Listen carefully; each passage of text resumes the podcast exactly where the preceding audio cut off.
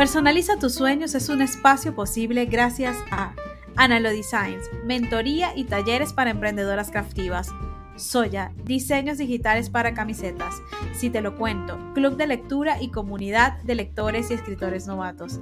Crafting, academia online de papelería creativa y scrapbooking. Y en especial a nuestras patronitas quienes disfrutan de un contenido exclusivo y educativo para crafters y creativas en patreon.com slash analodesigns.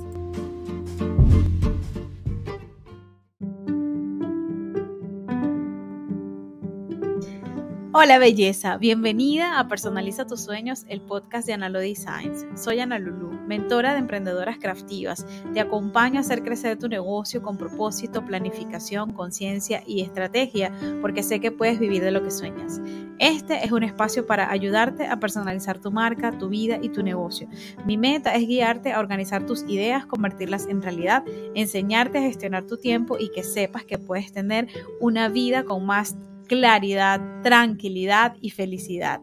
Gracias por estar aquí. Bueno, aquí ya llegamos al episodio 116. Hoy mudamos el set de grabación, o sea, no el set de grabación, el lugar donde estamos grabando. Así que de pronto ustedes van a ver un poco distinta esta transmisión a la que estaba acostumbrada, pero bueno, como a mí no me molesta cambiar de diseño, porque lo hago yo. Entonces, ajá. Bienvenida. Aquí tengo a Melanie. Me encanta tener siempre una nueva invitada. Yo estoy contentísima con esta nueva temporada porque eh, ya no estoy hablando sola. O sea, ya no, o sea, a mí me gusta hablar sola, pero ya no hablo tan sola.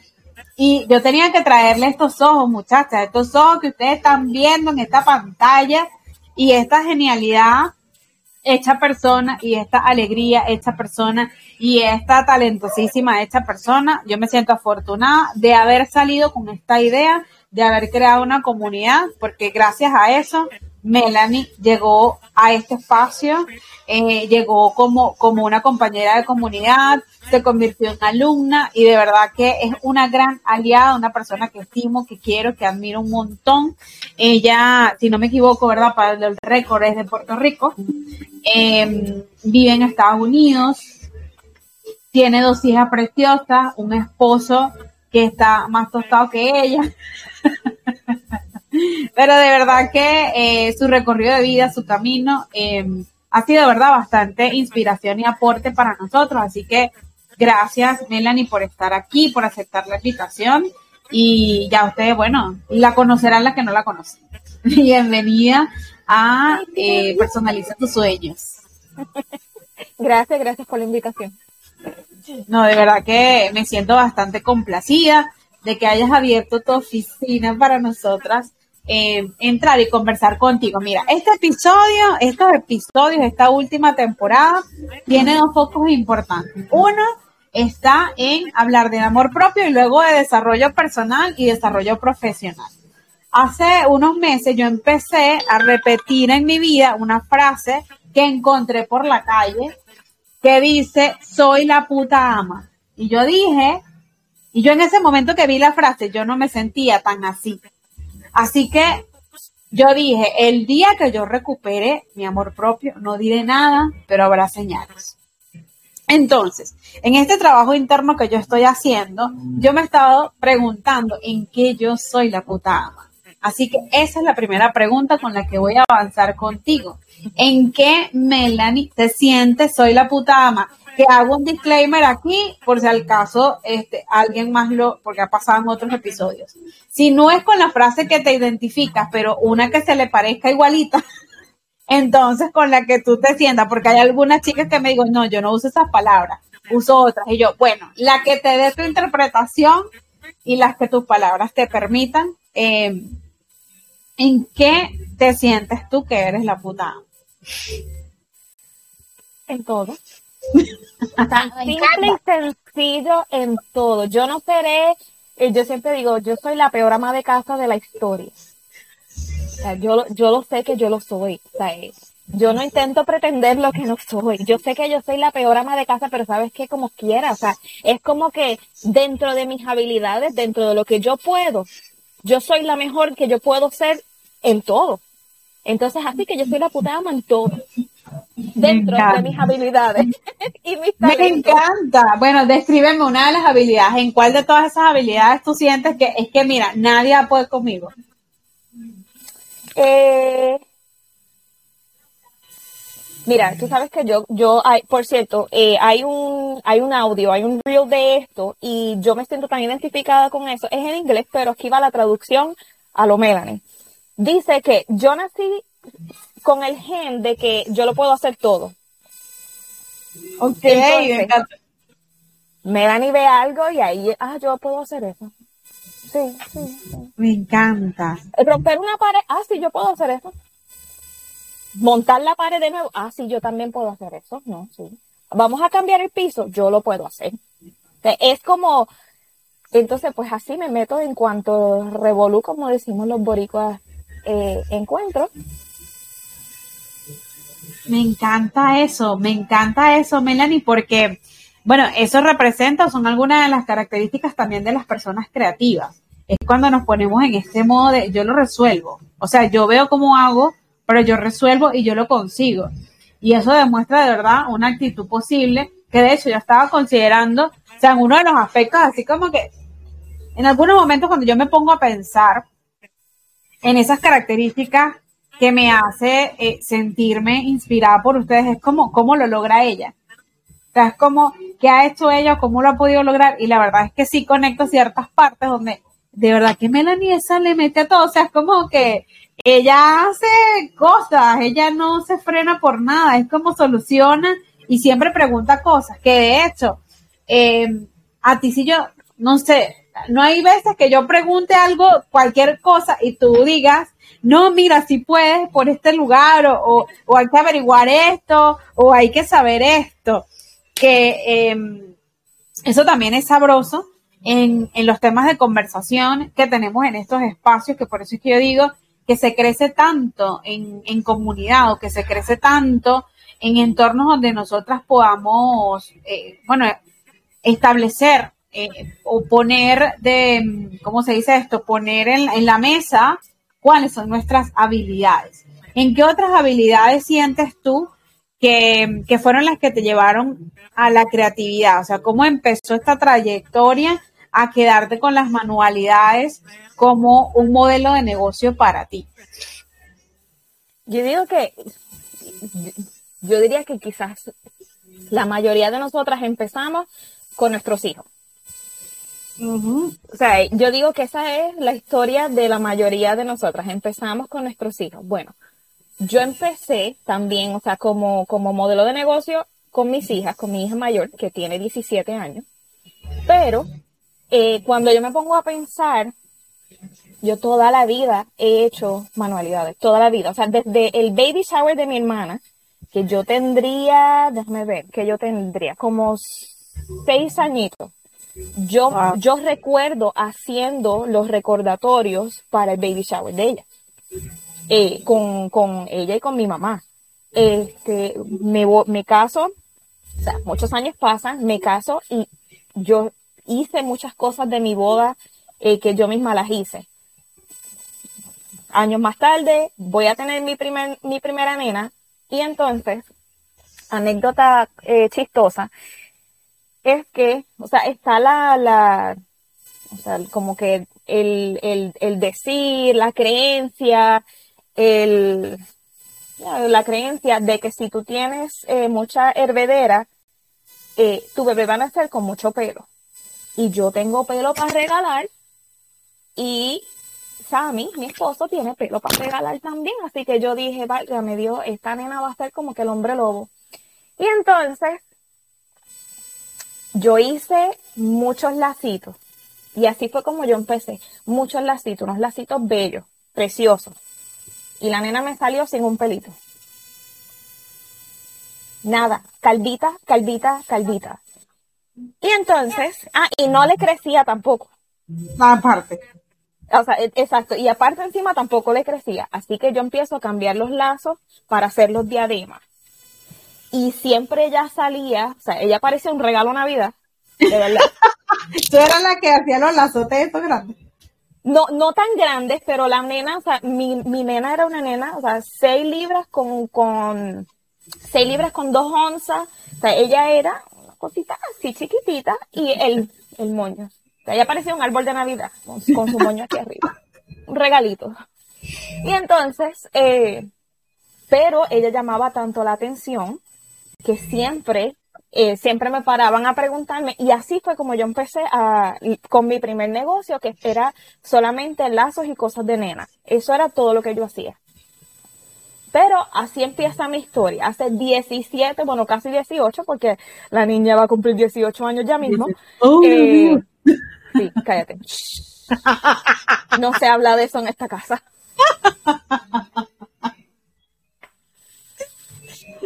Este, digo, automáticamente me siento vieja. Pero. Ella dice vieja, calculenle ustedes qué edad tiene ella. Si ella lo quiere decir, ok, pero calculen ustedes qué edad tiene ella. Yo, soy muy feliz diciendo que tengo 37 años. Claro, ella tiene 37 años, una niña de 18, ahí está en su cuenta. Bueno, en su cuenta, 17. Bueno, sí, la tuve muy, la tuve muy joven, que tenía 20 años cuando, cuando, cuando la tuve, así que, este, pero por lo menos puedo decir, yo digo, ella sale y yo salgo. Ah, la hermana. No, sí, cada vez que me dicen, parece tu hermana, yo me empollo. Uh. es que tiene todo el sentido. Mira, Melanie, ahora que atrapas esto de cómo fue el inicio, ¿recuerdas cómo fue tu experiencia de la primera venta, del primer cliente? Em, que haya sido, que haya venido de un lugar que tú no te esperabas, porque de entrada nos ven nuestros amigos, nos ven nuestra familia y ellos nos recomiendan. No sé si recuerdas ese primer cliente que vino de tú no sabes dónde, cómo llegó. Sí, nunca jamás la voy a olvidar. Eh, y, y fueron dos experiencias, así fue una detrás de la otra. Este, yo no sé cómo esa persona, porque, o sea, yo sí tuve eh, clientes dentro local donde yo vivía, en Texas, en aquel, en aquellos años, pero yo no lo hacía, o sea, cuando yo hacía, cuando yo empecé con los lazos y todo, eh, era como, o sea, yo no lo veía como un negocio, no fue hasta mucho tiempo después que yo realicé como que, contra, o sea, yo llevo años con velocidad con esto, o sea, eh, cuando yo lo tomé como en serio, ya yo estaba viviendo en New York y honestamente, una muchacha llegó, eh, llegó a, yo tenía pues la página en, Facebook y ella simple y sencillamente llegó, o sea, fue como que yo no sé cómo llegó, pero ella llegó. Y se convirtió en una clienta por muchísimos años, inclusive cuando ella me dice, o sea, ya ella tenía, en ese momento tendría, ya iba para la tercera nena. Y yo empecé, y yo empecé con ella cuando ella tenía la primera. una. Exacto. ¿Qué cliente fiel, vale? Y entonces, y ella me dice, o sea, porque ella de la primera y las nenas eran, o sea, tenían diferencia de edad, pero lo que ella me compró para la primera, ella lo usó con la segunda y con la tercera. Y entonces ella me dice, o sea, en un momento dado ella me dice, yo quiero aprender. Este, y, pero ella me lo dijo como que con miedo de que quizás yo, eh, o sea, le fuera como que a sacar el cuerpo, como que no, esto es mi negocio, algo así. Yo le dije, no, mira, tú quieres aprender, perfecto, mira, yo te voy a hacer un kit y te voy a vender ese kit y te voy a poner las instrucciones y te voy a hacer uno para que tú tengas de muestra, que ese es como que el regalito. Y, o sea, y de ahí ella empezó a hacer y siempre me daba como que esa pauta de que a mi maestra, yo le dije, yo no te enseñé a hacerlo, yo solamente te di los pasos y las herramientas para que tú aprendieras pero por ahí ella siguió. Y en ese mismo momento, o sea, cuando ella apareció, apareció también eh, esta, esta, esta persona, esta clienta, que era conocida, pero no era una amiga, sino era como que, o sea, por otras personas. Y yo digo, ella era mi cliente ideal. Y cuando yo pienso en cómo, en cómo describir a mi cliente ideal, yo, yo siempre he dicho, wow, yo recibí en el principio de, de, lo que era mi negocio, en aquellos años, yo recibí de primera, sí, a la suelta, mi cliente ideal. Me encanta eso, Melanie, que estás contando, porque fíjate que entre la familia, los amigos, los conocidos allegados, nosotros vamos haciendo pruebas de clientes porque no sabemos cómo se van a presentar y aceptamos el pedido quizás de cualquier persona. Hay algunas que ya vienen con la idea de cómo quiero a mi cliente, pero algunas personas, como yo, nada, vamos a experimentar. Vamos a ver con quiénes sí, con quiénes no, y nos damos cuenta de algunas de las características.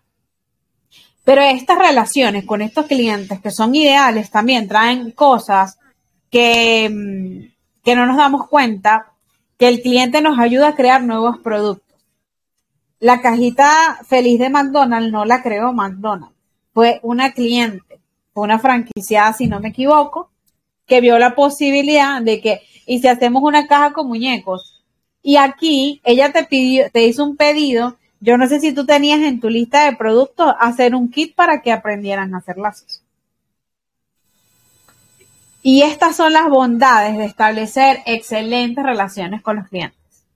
Porque nos van pidiendo cosas a las que nos podemos ir atreviendo. De pronto, pues no es un producto que tú quieras comercializar, pero te están poniendo ahí. Por eso es que hay que aprender a escuchar. O sea, a mí me parece que es clave en todo negocio escuchar qué te pide el cliente o qué solicitudes te hace al respecto del producto para que tú te, sostengas con él. Y fíjate, lo estás comentando. O sea, pasaron tres niñas con ella, que esos son mínimo tres años de trabajo, o sea, esos son mínimo em, esa cantidad de tiempo que ella va a estar trabajando contigo.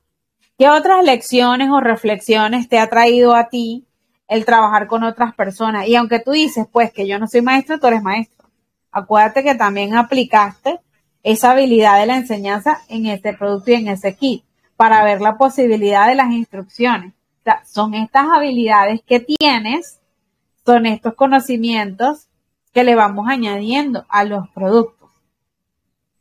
No, y yo sí, yo sí soy maestra. Lo que pasa es que yo decía, yo no te enseñé porque yo no me senté, o sea, yo no lo veía como yo no te enseñé, o sea, yo no, yo no te hice un video, ni te expliqué, yo solamente te lo escribí, pero yo, yo sí soy maestra, yo digo, yo voy a, o sea, cuando tú amas la educación, cuando tú eres, o sea, cuando, porque yo digo, hay maestros que nacen y maestros que se hacen.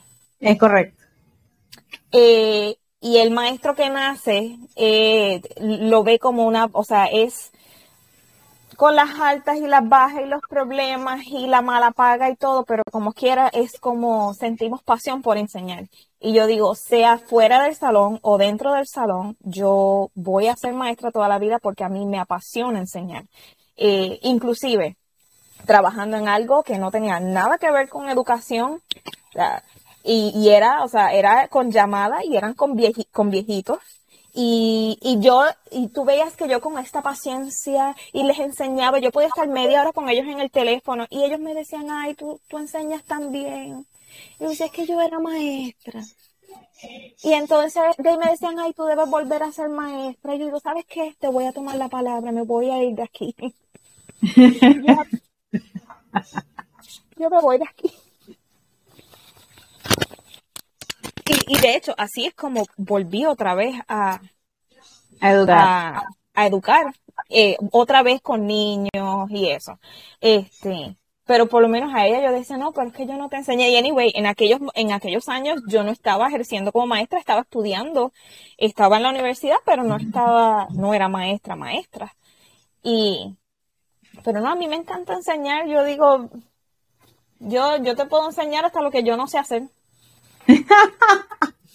Ey, qué, bonito eso. ¿De dónde crees que te vino el tema de la enseñanza, el tema de la paciencia? Porque para educar y enseñar, yo considero que uno de los, de los, eh, o sea, de otras fortalezas que tendríamos que tener o entrenar es la paciencia. Porque no todas las personas tienen el mismo nivel de captar el aprendizaje. Eh, yo digo que la parte de educación yo la heredé de mi tío. Mi tío, mi, mamá siempre dice que mi tío me echó la bendición. Eh, porque yo me parezco mucho a mi tío. O sea, él tiene mucho, o sea, mucha, él ha coleccionado a este punto de su vida, ya él eh, ha coleccionado este eh, su educación, o sea, que si de, de, bachillerato, varios, maestría, doctorado, o sea, y él ha seguido. Mi mamá siempre dice que yo heredé eso, que él me echó la bendición en eso, y él es profesor. Entonces, yo digo que de ahí, este, de ahí lo heredé. de ahí salió. De ahí salió la paciencia, yo digo la paciencia. Eh, fíjate, quisiera decir que Sammy es el que me ha entrenado con paciencia, pero no. Él te ha puesto a prueba con la paciencia. Que no, me, oiga. No, pero realmente yo digo que la paciencia es algo, uno no ve eh, las cosas que, que, que cuando uno va creciendo, ¿verdad? Eh, porque yo siempre me preguntaba como que eh, mi hermano eh, tiene retraso y tiene pues ciertos problemas y entonces yo digo yo crecí como que con ese coraje de que por qué él es así que se, cosas así y, y entonces no es y él es un él es una persona bellísima él te ayuda él es él es pero o sea cuando una persona tiene o sea es es diferente, pues digo, todos somos diferentes, ¿verdad? Pero neurológicamente diferente. Eh, uno, y cuando uno es niño, uno no entiende. Entonces, este, yo quería tener un tipo de relación, o sea, tradicional con él y no podía. Entiendo. Y entonces, eh, o sea, pero eh, su condición, que por cierto, yo puedo decir, bendito sea el Señor, yo casi no tengo paciencia con él, pero aparentemente, o sea, la gente jura que yo tengo una paciencia del tamaño del universo con él. Este, y, pero su condición me enseñó mucho a mí. Y cuando yo me hice maestra, que me gradué, mi salón, o sea, no, no el primero primero, pero el segundo salón, eh, porque obviamente en el primero pues es práctica, yo tengo otro maestro conmigo que es quien, o sea, me está eh, entrenando, exacto. Eh, pero mi primer salón de clase solita eh, fue un salón de educación especial donde yo tenía niños con condiciones similares a la de mi hermano. Y entonces era bien, como, yo digo, mi mamá siempre romantizó mucho que yo hubiera terminado en un salón de clase de educación especial, porque ella lo, ella lo, ella lo romantizó, ¿verdad? Eh, y yo le decía, mami, no lo romantices porque a mí me tiraron ahí. O sea, no fue que yo escogí eso. No fue una decisión, no fue una elección de tu parte. No fue una elección de mi parte, fue que me dijeron, o sea, a mí me contrataron para una cosa y luego me dijeron, no, esto es lo que vas a hacer. Y, o sea, sí, yo pude haber dicho que no y, y buscar otra escuela. Y yo dije, vamos para el mambo. Y uno de mis estudiantes, yo digo, se me parecía mucho a mi hermano, tenía el eh, un problema de habla similar a mi hermano. Entonces, él, cuando yo entro al salón, él casi no hablaba porque no lo entendían y él se frustraba. Da la casualidad que yo lo entendía perfecto por mi hermano. Y entonces, él, y él conmigo hablaba unas conversaciones, o sea, él me contaba una cosa brutal. Y los nenes me miraban y decían, me decían, Missy, ¿cómo tú lo entiendes? Y yo decía, bueno, yo lo entiendo bien. Y luego es que yo digo, contra, ¿tú sabes qué? uno no entiende por qué pasan las cosas, uno no entiende, todo en esta vida tiene un propósito, nada en esta vida es por casualidad. Y yo digo, la condición de mi hermano, el propósito, o sea, el propósito que haya sido, por qué Dios lo hizo de esa manera, eso es entre, eso es entre Dios y mi hermano, pero yo tomé beneficio de eso, porque eso me hizo mejor maestra, me hizo tener más paciencia y aunque con él, porque o sea, él es un hombre, tiene, yo tengo 37, él tiene 35. Eh, o sea, que él es un hombre ya hecho y derecho. Pero obviamente como hermana mi paciencia no es tan grande con él como debería. Pero, pero como quiera, eso me ayudó muchísimo. Es que, igual lograste ser paciente o al mayor o a, la, o a la cantidad máxima de paciencia que pudiste eh, tener con él que te ayudó tanto para poder entenderlo, para poder comunicarse, porque para ti pues también me imagino que era importante y, y es valioso también esto, o sea, mostrar cómo es, cómo es de complicado no entender o no saber porque hay una diferencia con el otro.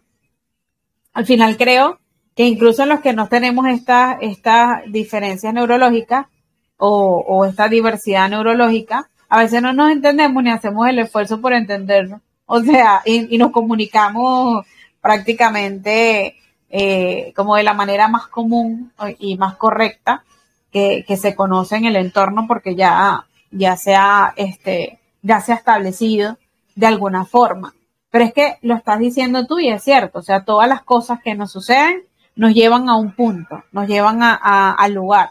Que por eso que yo digo que atesoro el hecho, como arranqué al principio, de, de haber apostado por el hecho de reunirme con mujeres como ustedes, que están en este camino de, del emprendimiento o de tener un negocio de papelería, porque es que tenemos un mundo, o sea, tenemos un mundo de conversaciones o de dudas de, temores que, bueno, están en todo el mundo también, ¿no? Las vive cualquier tipo de, de persona. Pero si es como que nadie entiende, no todos entienden el valor de las manos de un artista, que es lo mismo, que es lo que hace el cantante, que es lo que hace el pintor. O sea, nosotros escogimos un rubro, nosotros decidimos meternos en, un modelo de negocio donde dependemos mucho de la personalización de los detalles exclusivos, de hacer las cosas distintas, o sea, de mostrar la creatividad en distintos espacios. ¿Qué tan, eh, qué, bueno, qué, qué tan, no entiendo, no encuentro la palabra, ¿ves? Este, no sé, porque complicado es como, vamos a ponerlo como complicado. Pero qué, qué tan complicado ha estado estar en este rubro eh, de las manualidades, porque tú pasaste de, de, la, de los lazos a la papelería. También sé que haces eh, franelas, t-shirts, camisetas eh, y otras piezas. ¿Qué tan rudo, no sé, qué tan, qué lecciones te ha dejado estar en este mundo de de hacerle entender a la gente lo valioso que es el trabajo manual. Y no sé, me di cuenta cómo pasé de un tema para otro, pero voy aquí llegué. Suele, suele suceder. Tengo que regresar el, el, video, que cómo hice este cambio, no lo sé. Pero bueno, aquí eh, estamos. Suele suceder, yo siempre digo que eso de brincar de tema es algo bien eh, representativo de nosotros los que somos eh, neurodivergents, eh, porque yo tengo ah, déficit de atención y brinco de un tema para el otro como si nada. Y después es como que, ¿cómo fue que yo llegué ahí? Pero en mi mente yo tengo el mapa completo de cómo fue que llegué ahí. Porque en mi mente hay una lógica de cómo fue que yo llegué ahí. Anyway, este... Um, como que perdí el hilo de qué fue lo que me preguntó. Perdiste el hilo de por dando la explicación de retomar. No sé qué, lo que te estaba comentando es de cómo ha sido, que, cuál ha sido el reto más grande para ti después de haber, o sea, de entender esta profesión o, entrar a este negocio de las manualidades, que no todo el mundo entiende el nivel de eh, personalización que hay, o sea, el nivel de, de, o sea, de mentalidad o de tiempo que nosotros invertimos en este negocio, en nuestros productos, y que a veces no se entiende el valor de, de lo que hacemos. Y cuando, o sea, cuando yo miro mi trayectoria, yo empecé con Lazo. Luego paso de los lazos a la papelería en el 2008.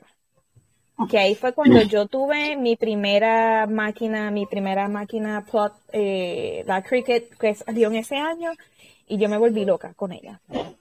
Eh, so, antes de eso ya yo estaba como que haciendo papelería, pero era scrapbooking, pero era para mí, nada más.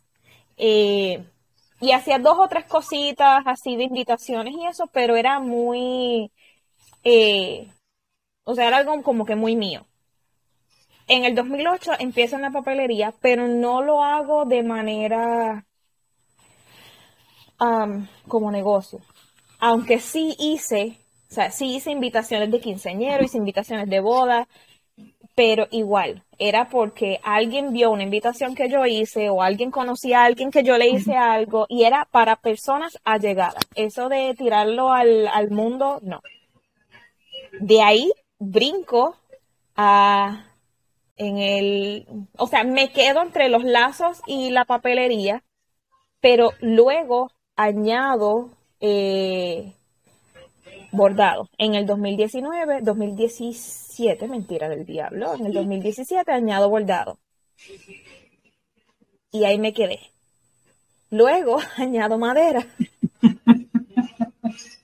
Ella lo dijo al principio, yo lo hago todo. Allá lo dijo, son sus palabras, yo, lo puedo hacer.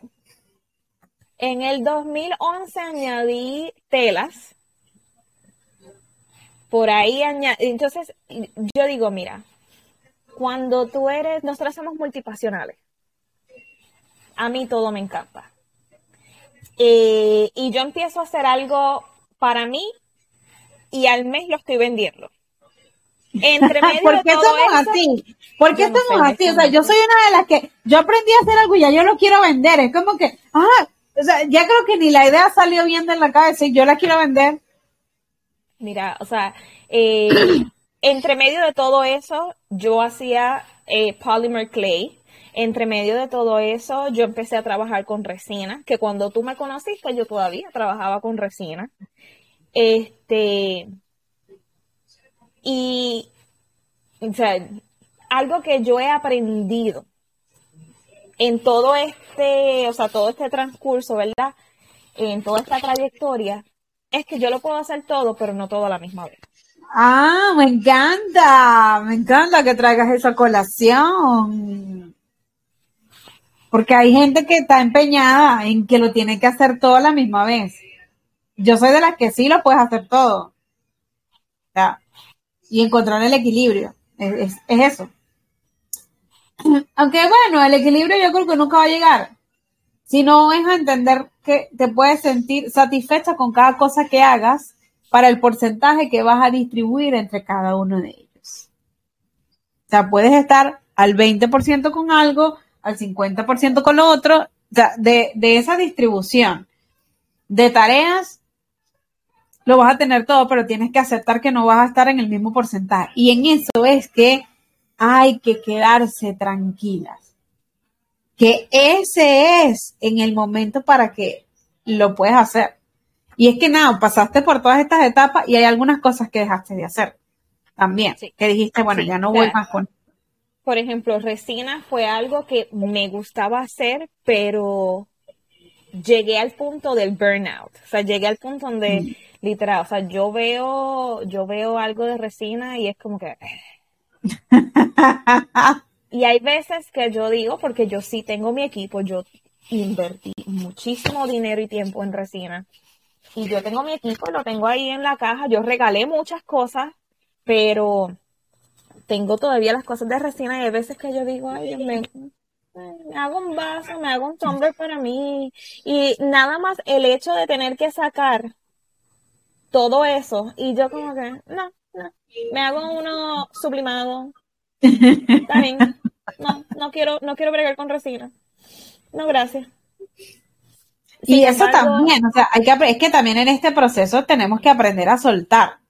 Porque sí es cierto que a algunas no les pasa a todas, pero tú lo mencionaste muy claro. Si hay alguien, claro, perdón, si hay alguna aquí que no conocía el término multiapasionada, investiga al respecto. De hecho, yo hice uno de mis episodios, hablamos de las multiapasionadas Porque bueno, ahí ya yo también me metí, me identifiqué, o sea, me encantan todas las cosas que aprendo y que puedo y, me quedo ahí. Entonces es como cuando yo puedo destinar mi tiempo, mi energía, mis capacidades, mis talentos a varias cosas al mismo tiempo, eh, es porque eres multiapasionada, no estás loca.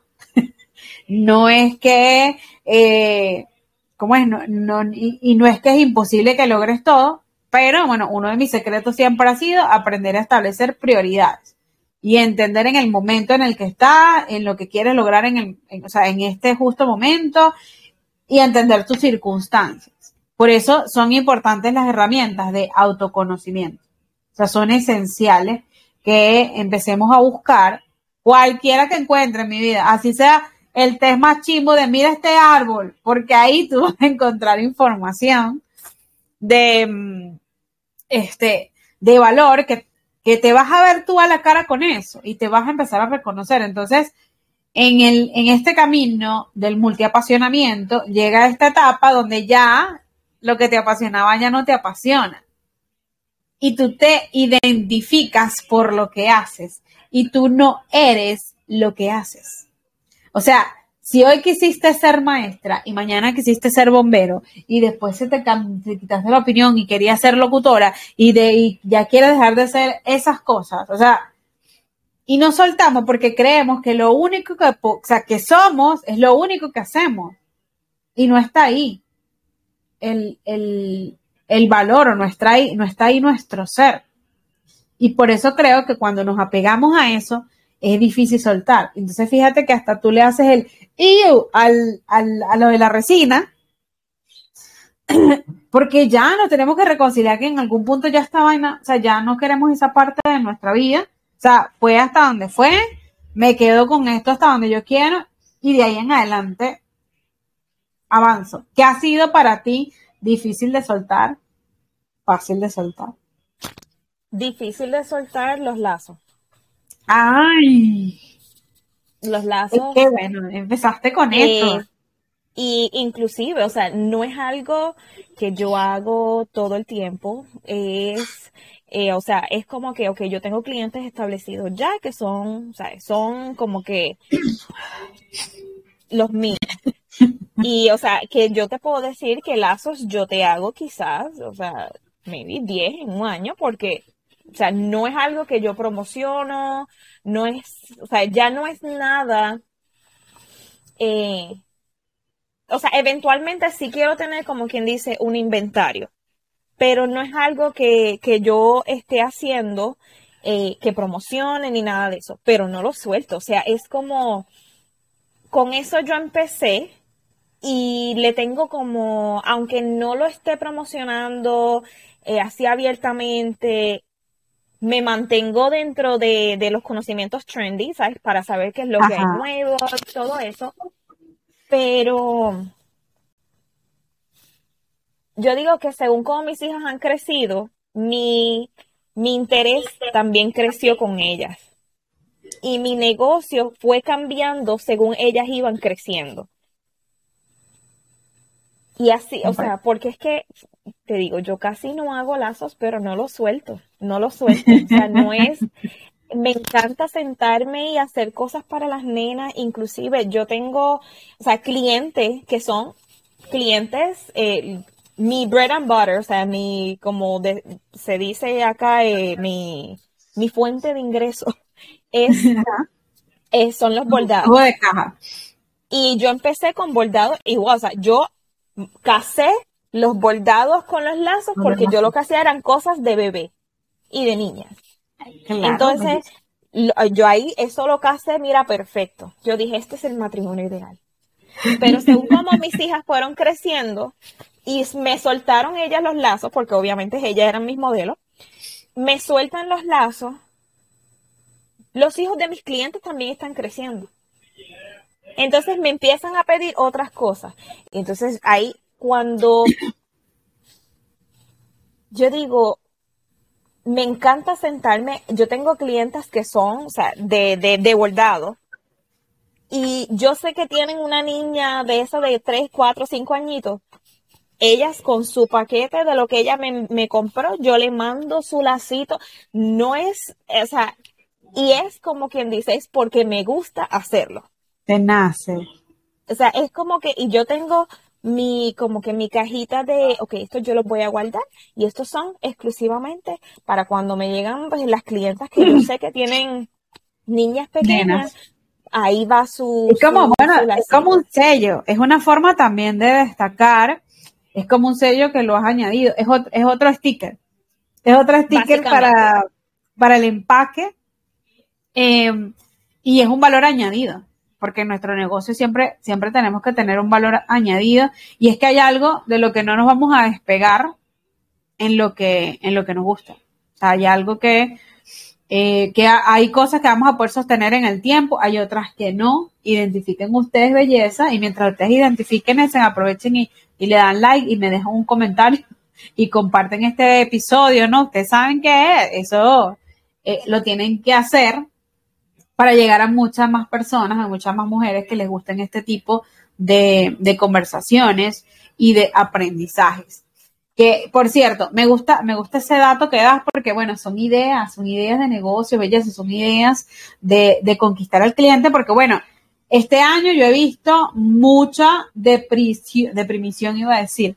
He visto mucha depresión, mucha duda, mucha tristeza en el tema de las ventas de los clientes, de los negocios, que las cosas no están avanzando como antes, que todo se está volviendo más complicado, que tengo que buscar otras entradas, otros ingresos.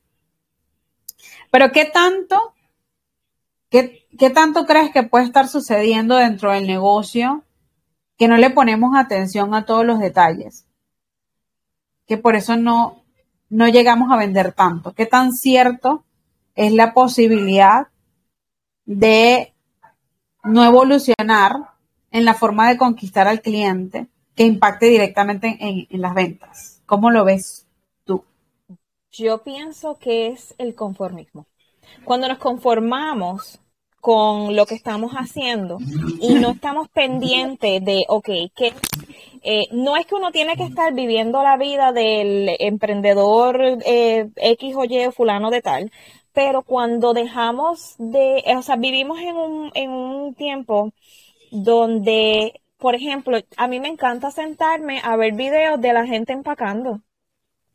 Sí. Me encanta.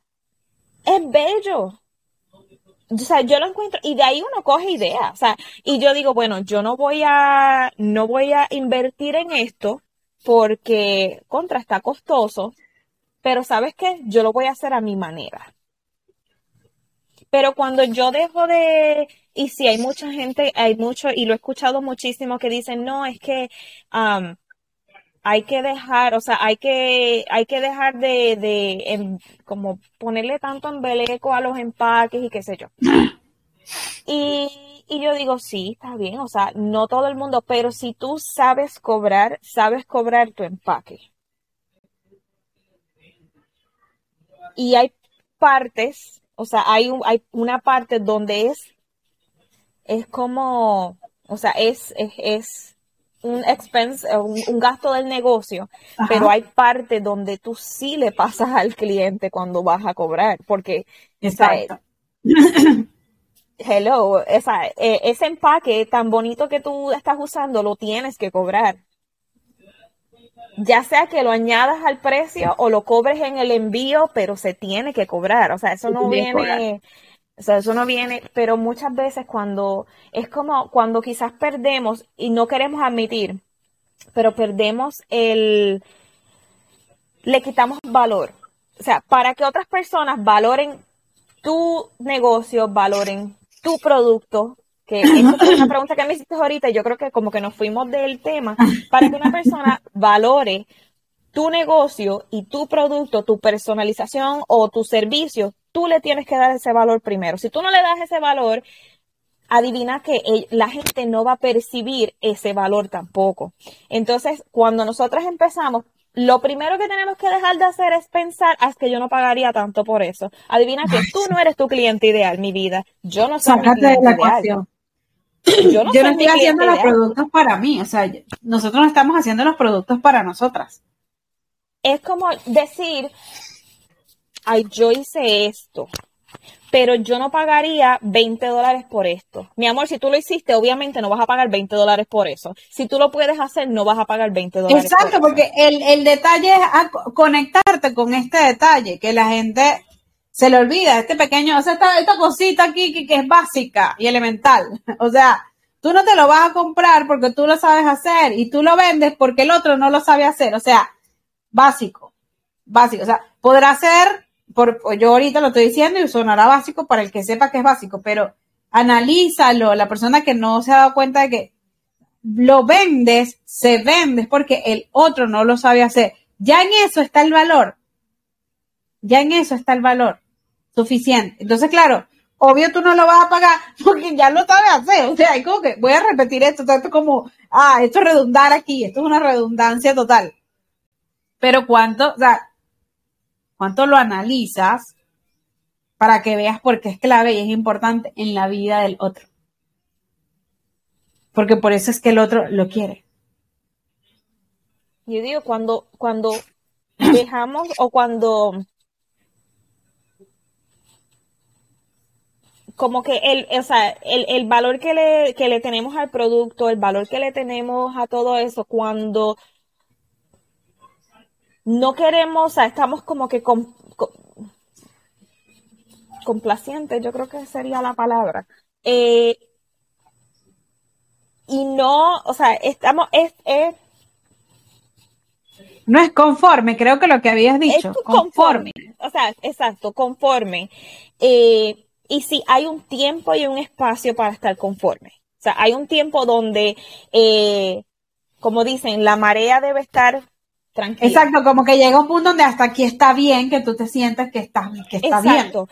Pero según como tu clientela eh, va cambiando, según como los tiempos van cambiando, o sea, cuando tú estás en esta zona, esta es la, tu zona de confort.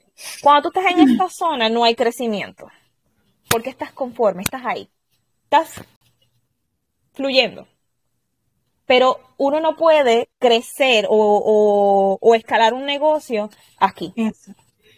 Tienes que seguir, ya sea, eh, o sea, subiendo valor, añadiendo, o sea, si es un diseño, bueno, pues vamos a añadir otro diseño, eh, o sea, mover y empezar, mira, la marea de nuevo, para que haya crecimiento. Si no, o sea, cuando eh, cuando nos vamos ahí, como quien dice, eh, como que en drive, cruising, en cruise control, está perfecto porque hay un tiempo donde tenemos que dejarnos llevar en ese cruise control para poder descansar y crear es balance. Es que hay un punto para que, que, va a llegar, pero después de ahí vas a llegar a una pared donde tienes que subir, que ahí es donde vienen las complicaciones o las decisiones que tenemos que tomar como mujeres de negocio, que yo digo, Dios mío, ya va, yo me tengo que entrenar ahí, porque en estos días yo me estaba presentando una, en una posición, me estaba, se me estaba presentando una situación que me puso en una posición en la que yo decía, ¿qué estás pensando como una mujer que no sabe de elegir y que no sabe de negocios y tú no vas a crecer? O sea, yo misma me estaba cuestionando y yo, ya va, esta es una situación que te está haciendo crecer. Aquí tú tienes que recordar a dónde quieres llegar y ahí es cuando viene, ya estoy saliendo de la zona de confort, o sea, ya estoy saliendo de esta etapa donde yo tengo que asumir decisiones basadas en mi crecimiento, en la optimización de un producto, en la optimización de una presentación, algo que se vaya a optimizar, porque esto, salir de la zona de confort, lo que a ti te va a llevar es que hay algún proceso que está avanzando, que se salió del lugar y que tú te tienes que mover de ese lugar. Entonces, em, a veces como que no nos damos cuenta de estas situaciones y circunstancias que por eso es que se están moviendo, que por eso es que si tú sientes que no está funcionando, que si no está ahí, que si es porque que estoy haciendo que me está dejando en el mismo lugar que yo no estoy avanzando. Que por ejemplo puede ser una, una, les doy un dato, pues un dato que en, en el que algunas quizás se van a identificar, llega al punto de delegar, donde ya tú dices, ya esto ya no lo puedo manejar más.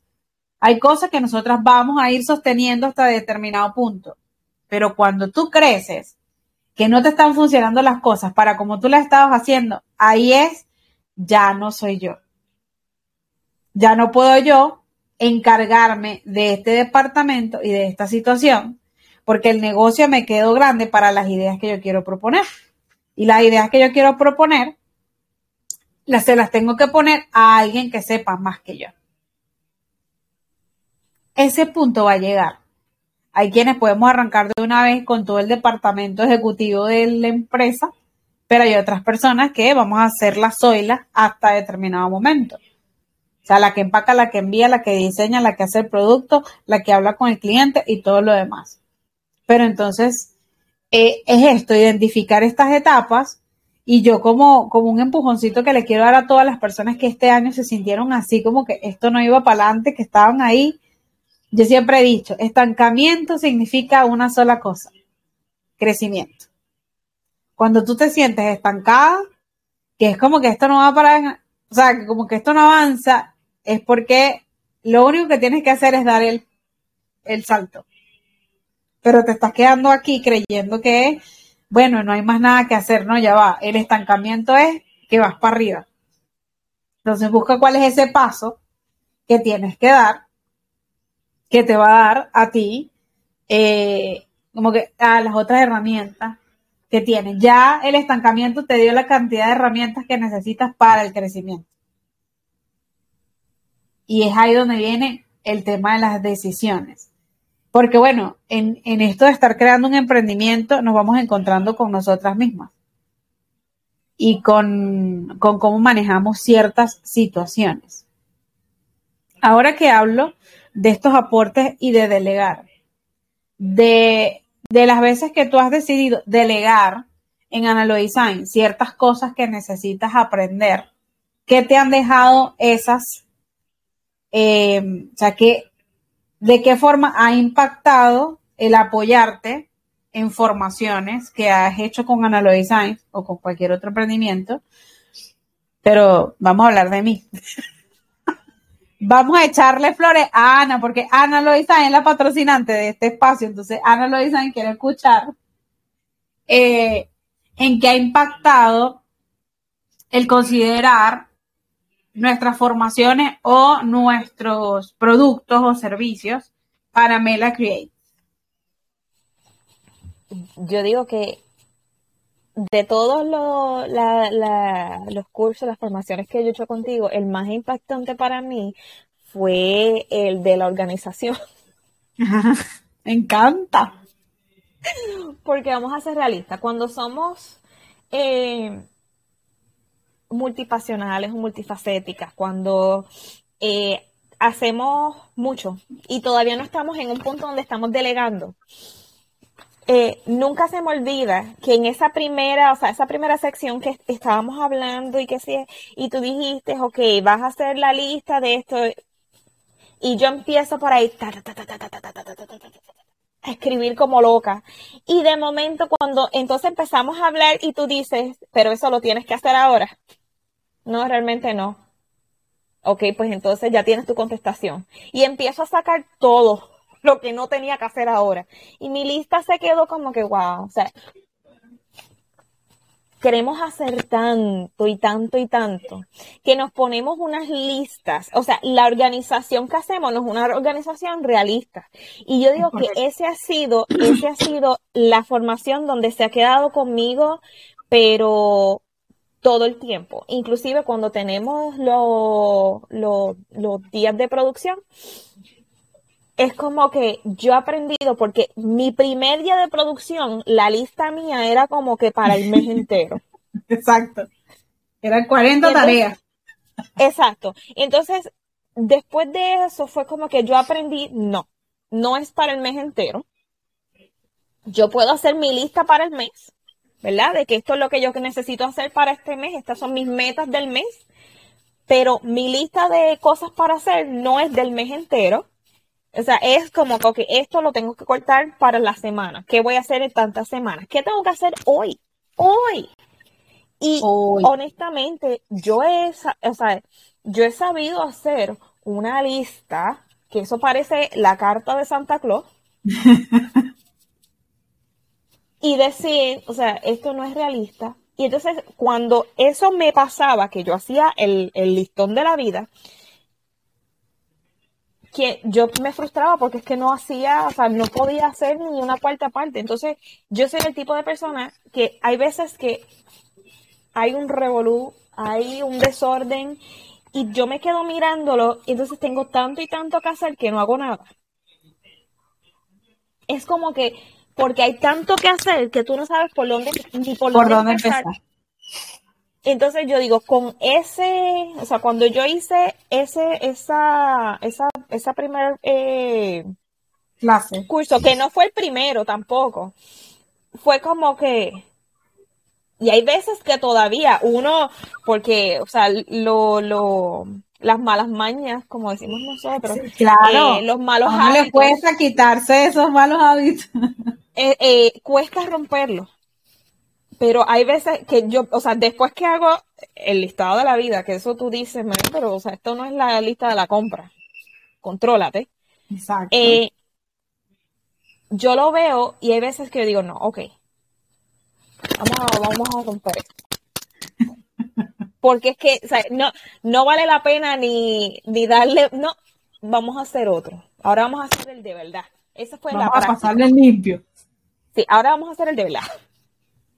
Y yo digo que ese ha sido el, eh, o sea, a todos, a todos los cursos yo le he sacado valor. O sea, ya sea valor, eh, porque hay algo que tenemos que ver y es que está el valor inmediato, ¿verdad? Eh, el conocimiento inmediato, que si lo puedo poner a funcionar rápido, y está el de que fue por un momento, por una etapa, y a, todos se le ha sacado, ya sea, eh, o sea, por un momento o una etapa, o que se ha mantenido conmigo, como ese de, organización, que yo digo, ese de organización es eh, como que eh, mi eterno amado, porque hasta en las cosas de la casa me ha ayudado. Me encanta. Me encanta eso porque son herramientas para la vida, muchachas, no son solamente herramientas para el emprendimiento. 100%, inclusive para delegar dentro de mi negocio, que por cierto, cuando tú no sabes delegar, no puedes crecer.